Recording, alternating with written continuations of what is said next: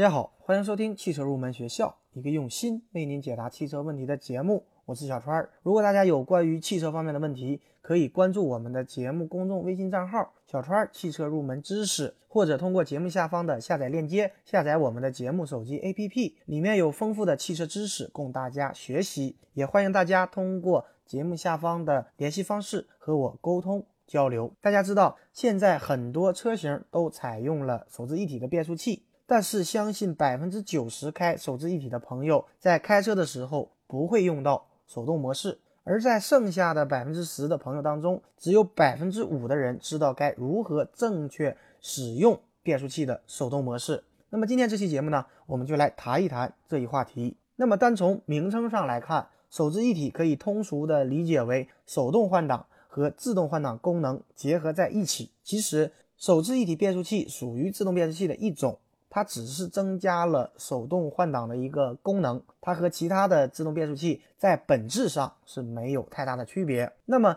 手动模式该如何使用呢？在使用手动模式时，我们需要把换挡杆切换至 M 档位。那么有的车型呢是 S 档位，然后根据我们实际情况的需要进行升降档的一个操作。那么不管哪种样式的手自一体的变速器，手动模式 M 档。都是和 D 档是相邻的。那么在 M 档的上方和下方分别有一个加号和减号，向上波动一下是上升一个档位，向下波动一下是下降一个档位。但是在使用时要注意以下几个问题，这也是大家常见的一些使用的误区。第一点呢，不少新手朋友不了解何时可以从 D 档切换到 M 档，也就是手动模式。以为要等车停下来以后才可以切换，其实呢，并不需要这样操作。在车辆行驶的过程当中，我们不需要踩刹车，可以直接从 D 档切换到手动模式 M 档。此外呢，有个问题呢，大家也一定要注意，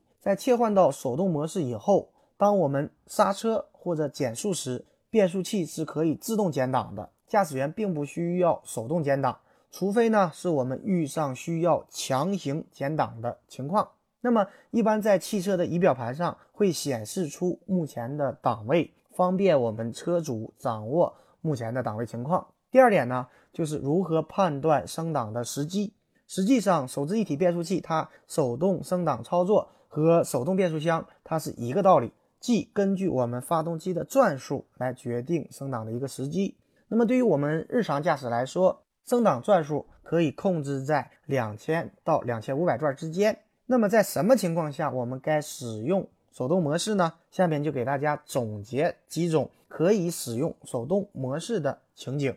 第一种就是在进入地下车库的斜坡时，我们最好采用手动模式。那么用低档位牵制车辆的下坡的一个速度，这样可以避免车速过快，而且遇上紧急情况也更加容易应付。第二种呢，就是遇上距离非常长而且坡度很大的下坡路段，有时呢我们会遇上这样的路段，这时呢我们应该采用手动模式，将变速器限制在低档位，以牵制车速，这样呢可以大大的减少我们刹车的一个次数，可以避免刹车过热影响制动，这样呢也要比我们挂 D 档下坡要舒服很多。起码我们不用频繁并且长时间的踩着刹车，并且车速可以保持稳定，同时可以保障我们行车的安全。那么曾经有一位听友问过我，他的家乡的道路呢是盘山路，很长距离的下坡，而且坡度很大，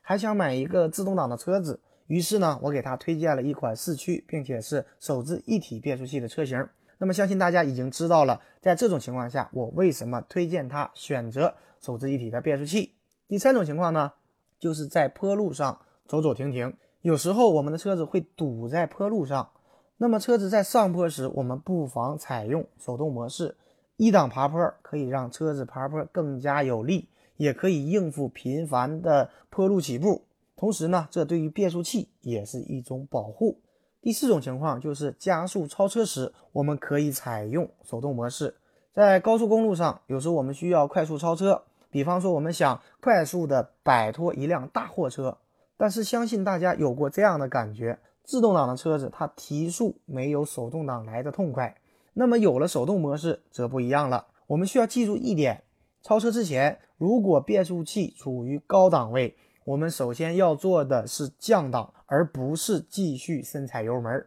那么，利用变速器的手动模式迅速降档，车辆就能够借助低档位的高扭矩，瞬间提速，更快的完成超车的动作。那么，这里所说的降档，是指在当前档位下降低一个档位，并保持发动机转速在两千五百转左右，便能够获得提速所需要的足够扭矩。那么，总结来讲，对于很多车主，手自一体变速器的手动模式似乎成为了摆设。但是实际上，如果大家可以巧妙的应用手动模式，会收到不一样的驾驶体验。好的，今天这期节目呢就接近于尾声了。节目最后，欢迎大家加入我们汽车研究生团队的会员。成为会员以后，我们会为您分配一位研究生咨询助理，为您解决汽车问题。最后一首好听的歌曲送给所有热爱汽车的朋友。懂得让我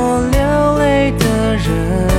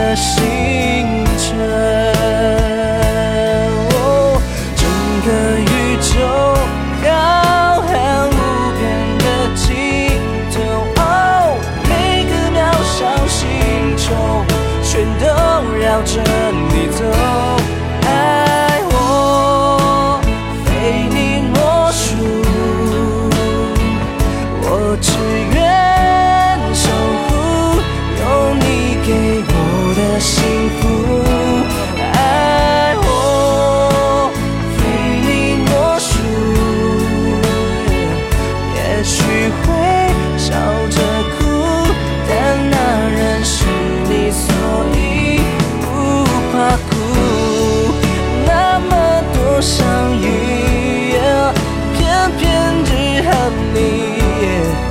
天造地设般产生奇迹。